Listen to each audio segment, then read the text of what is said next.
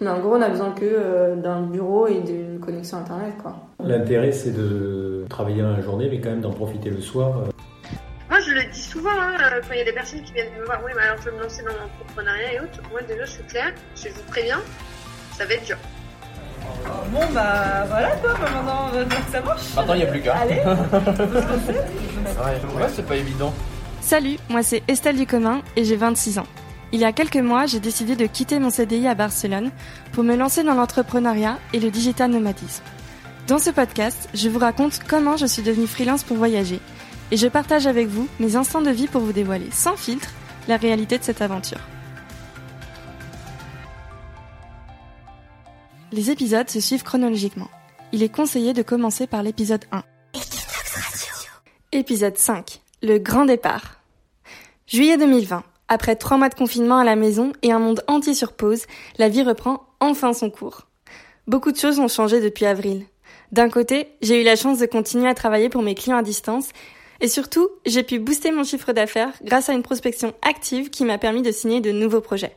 De l'autre, j'ai vécu les véritables montagnes russes, avec une demande en mariage inattendue, un proche en fin de vie et les plans de voyage surtout qui n'avancent toujours pas. Avec des nouveaux cas de Covid-19 qui surgissent à Barcelone tous les jours et de nombreuses frontières encore fermées, nous prenons la décision de partir vite et loin. Je l'annonce à mon père et à ma grand-mère. Et puis, euh, bah, je vous appelle aussi pour vous prévenir, c'est pas encore euh, fixé, fixé, mais parce que on aimerait partir euh, bah, le week-end prochain à la Réunion. Ah, à la Réunion? Oui. Ah, eh ben, c'est pas mal. Mais s'il y a, s'il y a, euh, vous avez de quoi Vous avez tr- trouvé des billets pas, pas chers. Bah, les billets, ça va. Et les logements aussi. Euh, et puis c'est surtout effectivement que ben on avait ces plans de voyage euh, en septembre pour aller au Maroc. Et là, ils annonçaient qu'ils fermaient carrément les villes. Euh, Ouais. Au Maroc, Israël, c'est pas non plus possible d'y voyager. Non. Et en fait, Guillermo, il m'a dit, euh, moi, le Covid en à Barcelone, je le sens pas.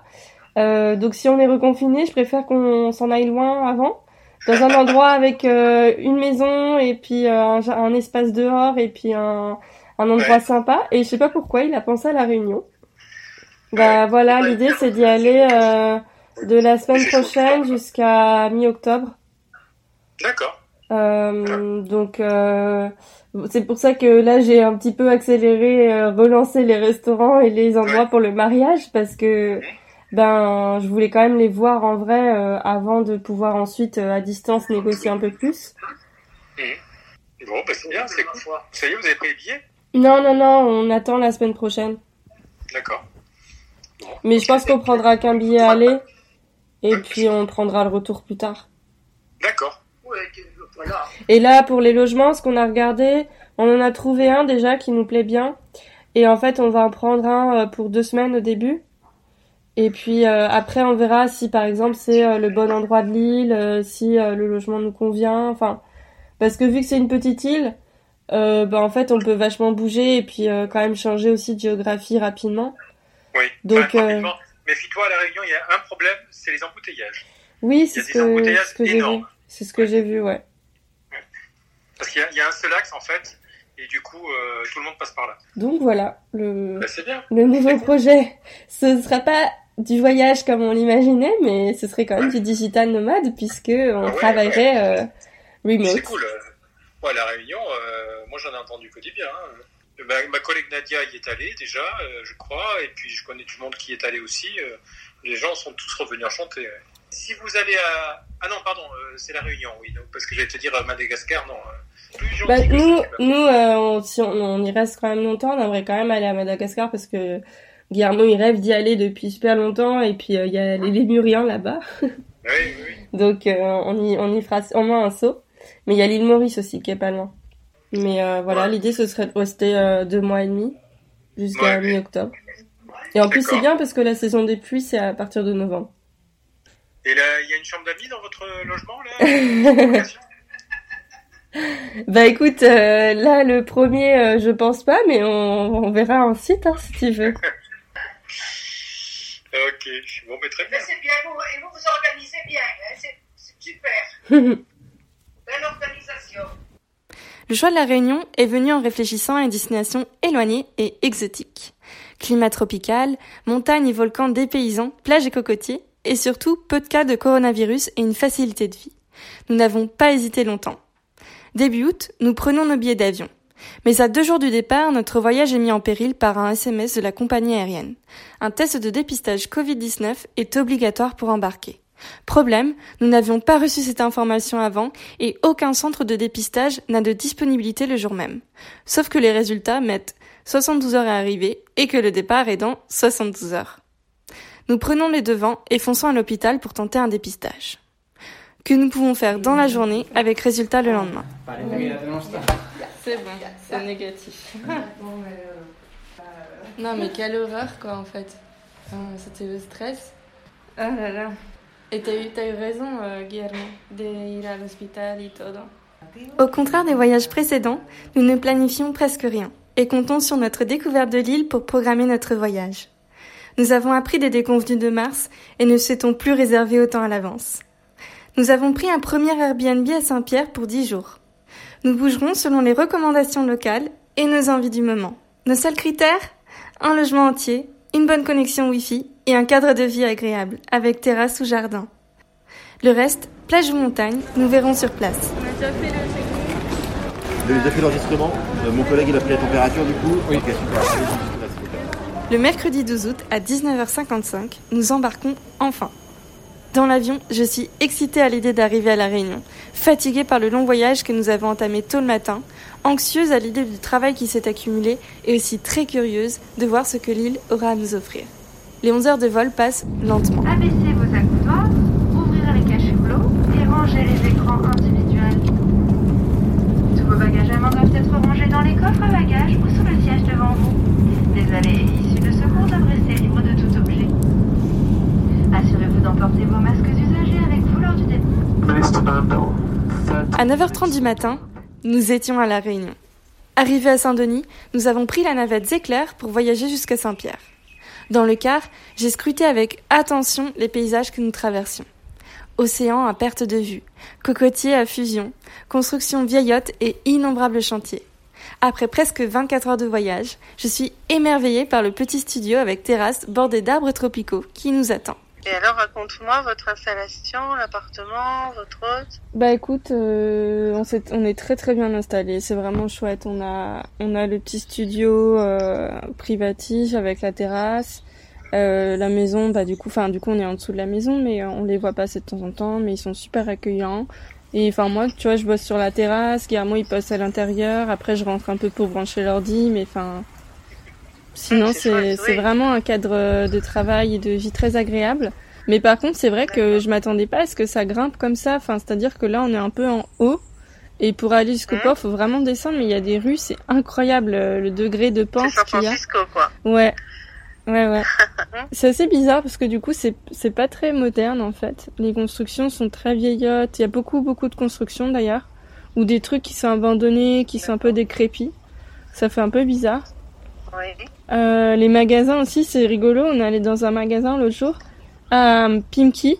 Et en fait, il était partagé Oui. avec Célio et un truc de vente de tissus. Ah bon? Donc c'était, euh, t'avais trois entrées différentes, mais il n'y avait pas de mur entre les trois. Ouais, c'est un concept. euh, Et puis, il faut encore que je m'habitue, mais les commerces ferment à 18h. Ou à 18h30. Ah oui. Donc c'est vraiment très vis en tôt. Espagne, c'est compliqué. Grave. On a, ouais, c'est, c'est vraiment compliqué. Bah là, tu vois, je vais sortir à 16h pour voir le coucher de soleil, quoi. Ah oui, le, coucher... le soleil il se couche à quelle heure? 5h30. Mm. C'est la, la Mais c'est vrai que ça fait bizarre parce qu'à Barcelone, le coup de soleil, il se couche à 20h, 21h, quoi. Enfin, Hmm. et on a au moins 3 Oui, pas heures de 17h30. plus de jour, quoi, pas 17h30. Oui, mais c'est parce que c'est l'hiver, peut-être. Oui, c'est ça. Je me, je me... Mais en tout cas, Ah, c'est agréable. Il fait pas si froid que ça. Il y a des journées où il fait un peu plus couvert, mais là, par exemple, bon, je suis en robe euh, avec un gilet et ça passe, quoi. C'était joli, Grandance, mais dis donc, il y a des vagues. Ah ouais, ouais, c'était impressionnant. C'était euh, des rouleaux de 3 mètres et euh, enfin, il y avait beaucoup de vent. Et en fait, effectivement, euh, ce que j'ai vu et ce que m'a expliqué la l'hôte aussi euh, Airbnb après, c'est que euh, en fait, il y a des rochers qui créent une sorte de lagune où tu peux te baigner, mais sinon c'est interdit de te baigner parce que ben il y a des requins. Tu vois, j'avais raison, je t'avais dit qu'il y avait des requins. Oui, oui, mais en fait, euh, je sais pas, Laure nous avait dit que c'était que sur une partie de l'île, enfin, où il y en avait plus, mais apparemment, ouais, il y en a partout, quoi. Bon, bah écoute, euh, ça me fait plaisir de te parler, ça me fait plaisir que vous soyez bien installés, Bah ouais. que vous ayez pris vos marques et que Je t'avoue qu'on n'a pas fait encore beaucoup de fait. choses, donc euh, c'est vrai que je suis un peu, euh, tu vois, comme on travaille, j'ai envie qu'on fasse un peu plus, mais je pense que du coup, euh, on, on essaiera aussi de faire des choses le matin, pour euh, parce que vu qu'on a du décalage au final avec nos clients, comme ça on pourra travailler plutôt en fin de journée euh, et profiter quand il fait encore jour, quoi. c'est cool. Moi, je suis très contente que vous puissiez faire votre, votre première expérience de digital nomade tous les deux et, et après tout ce qui s'est passé, tout ce que vous avez vécu, enfin, ça vous fait du bien aussi, quoi. Ouais, c'est ça, Donc, euh, vous méritez bien. Vous avez fait une- un très bon choix. c'est cool. Vous allez nous manquer, mais je trouve que c'est très bien. Merci maman. Même si nous sommes dans un cadre idyllique, nous ne sommes malheureusement pas en vacances. Avec les dernières semaines chamboulées par ma vie personnelle, nous avons du travail à rattraper. Je discute de cette nouvelle organisation avec une de mes clientes, Sana Berthier, fondatrice de la plateforme British Builder, dédiée aux startups tech africaines. Allez, écoute, euh, et, et tu restes combien de temps? Ben, écoute, on aimerait rester jusqu'à fin octobre. Mais... Ah, mais ça va? Ouais. oui, oui, ça va. Cool. Ben, en fait, euh, nous, notre plan de voyage, c'était quatre mois initialement. Donc euh, là, bon, c'est un peu raccourci. Mais ce qui est bien, c'est comment on n'a pas changé de pays. Et puis, on peut faire plusieurs villes ici, et, que ce soit en bord de plage ou dans la montagne, pour voir des paysages différents.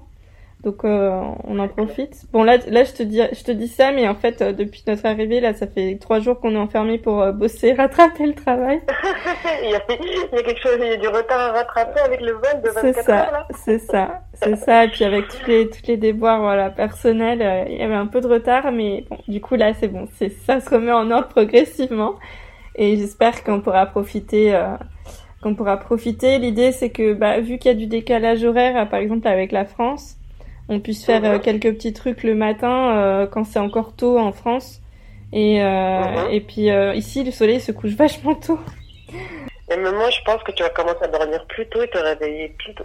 Bah c'est clair, hein. là on, on se, on se réveille déjà un petit peu plus tôt et journée. puis euh, et puis euh, ouais on, prof- on profite bien et puis au final euh, bon ça encourage quand même là je me dis allez on bosse à fond et puis par exemple ce week-end on pourra bien en profiter Mais là, tu, tu vas te régaler. Hein. Euh, et franchement, euh, c'est une source de motivation. Euh, avoir toute cette nature tout autour. ouais Et ça fait fait du bien ton appart à Barcelone bah nous on est on est on est propriétaire Ah, d'accord, ok. donc euh, donc ça va et puis les parents de, de mon copain passent toutes les semaines pour arroser les plantes Ça va, tout se goupille bien. Non, mais c'est ça c'est génial. Euh, surtout après une période de confinement, je pense que c'est le meilleur truc à faire.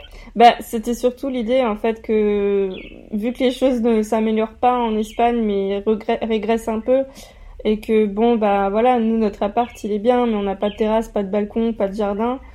Euh, j'avais vraiment pas envie de repasser euh, trois mois dedans euh, sans pouvoir sortir.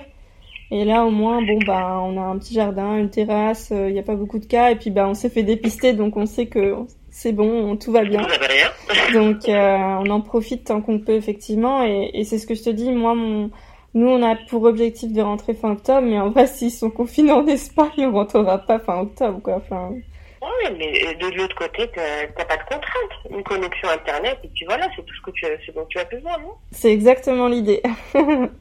Ben voilà, c'est, c'est, si c'est pas ça la liberté. Les premiers jours passent lentement entre travail et petites excursions sur Saint-Pierre.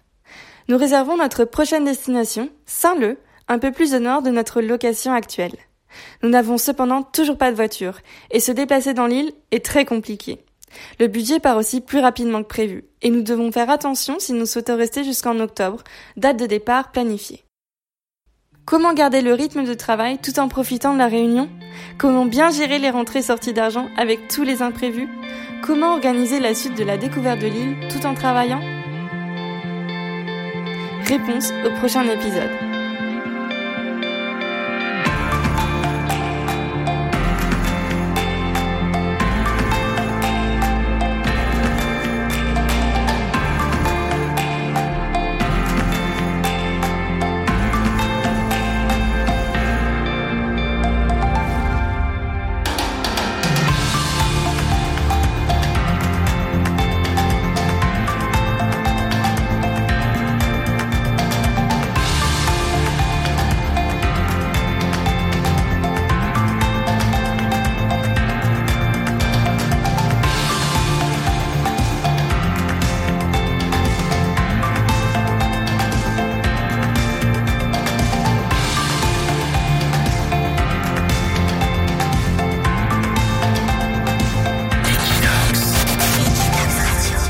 Podcast Tout plaqué pour voyager est une production Equinox Radio, narratrice Estelle Ducommun, productrice Aurélie Chameroy. Merci à notre sponsor Wojo. Pour ne pas rater les prochains épisodes, abonnez-vous sur Apple Podcast, Spotify ou sur votre appli de podcast préféré. Retrouvez Estelle sur son compte Instagram, Chronique d'une Frenchie, tout attaché et avec chronique au pluriel, et Equinox sur le compte Equinox Radio.